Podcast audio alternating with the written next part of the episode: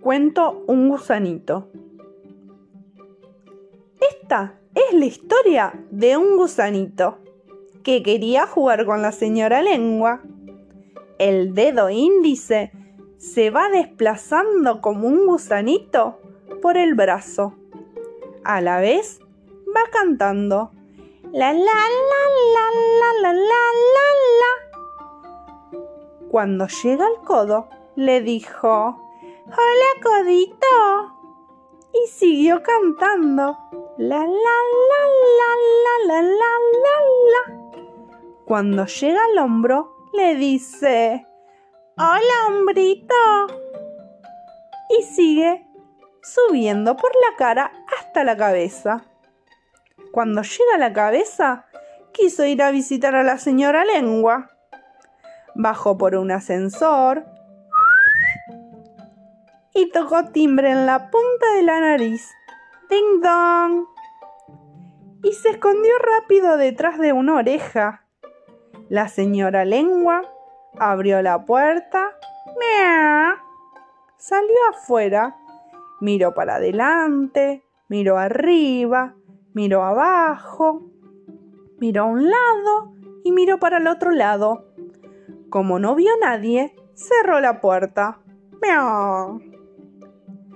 El dedo salió riéndose. y también cantaba. No me vio, no me vio, no me vio. Le voy a tocar timbre de nuevo pensó el gusanito. Se acercó a la nariz y tocó. ¡Ding dong! Y se escondió detrás de la otra oreja. La señora lengua abrió la puerta. Salió afuera. Miró para arriba, miró para abajo, miró un costado y el otro costado. Y como no vio a nadie, cerró la puerta. ¡Miau! El gusanito salió cantando, no me vio, no me vio, no me vio.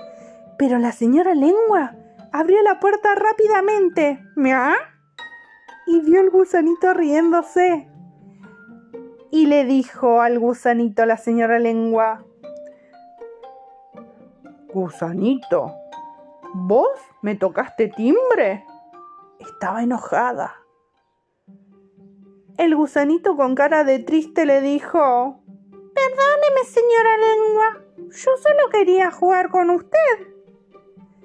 Y la señora lengua lo perdonó porque era muy buena. Le dio un besito y el gusanito se puso contento. Subió el ascensor mientras la señora lengua se iba y cerraba la puerta